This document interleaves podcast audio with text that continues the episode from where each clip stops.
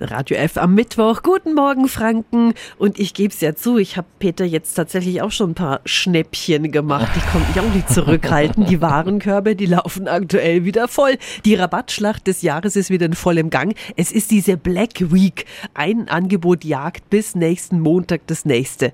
Aber hinter so manchen tollen Schnäppchen lauert halt vielleicht doch eine böse Kostenfalle. Wir helfen Ihnen, die zu erkennen.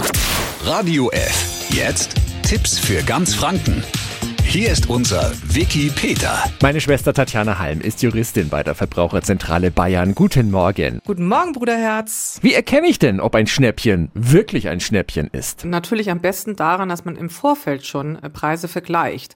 Oder zumindest halt, bevor man wirklich was kauft, dann noch Anbieter vergleicht, die vielleicht bei Black Friday gar nicht so aktiv mit dabei sind.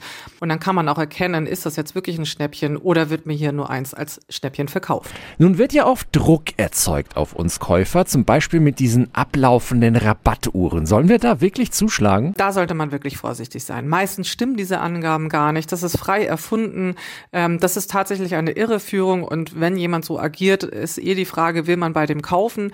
Ähm, also auf hier, hier auf gar keinen Fall sich unter Druck setzen lassen, dennoch mal die Preise vergleichen, dennoch mal gucken, ob es woanders noch mal was Billigeres gibt und nicht sofort zuschlagen, denn wie gesagt, meistens stimmt es gar nicht. Danke an Tatjana Halm von der Verbraucherzentrale Bayern. Also, bevor Sie zuschlagen, lieber noch mal genauer hinschauen und dann kann fleißig losgeshoppt werden.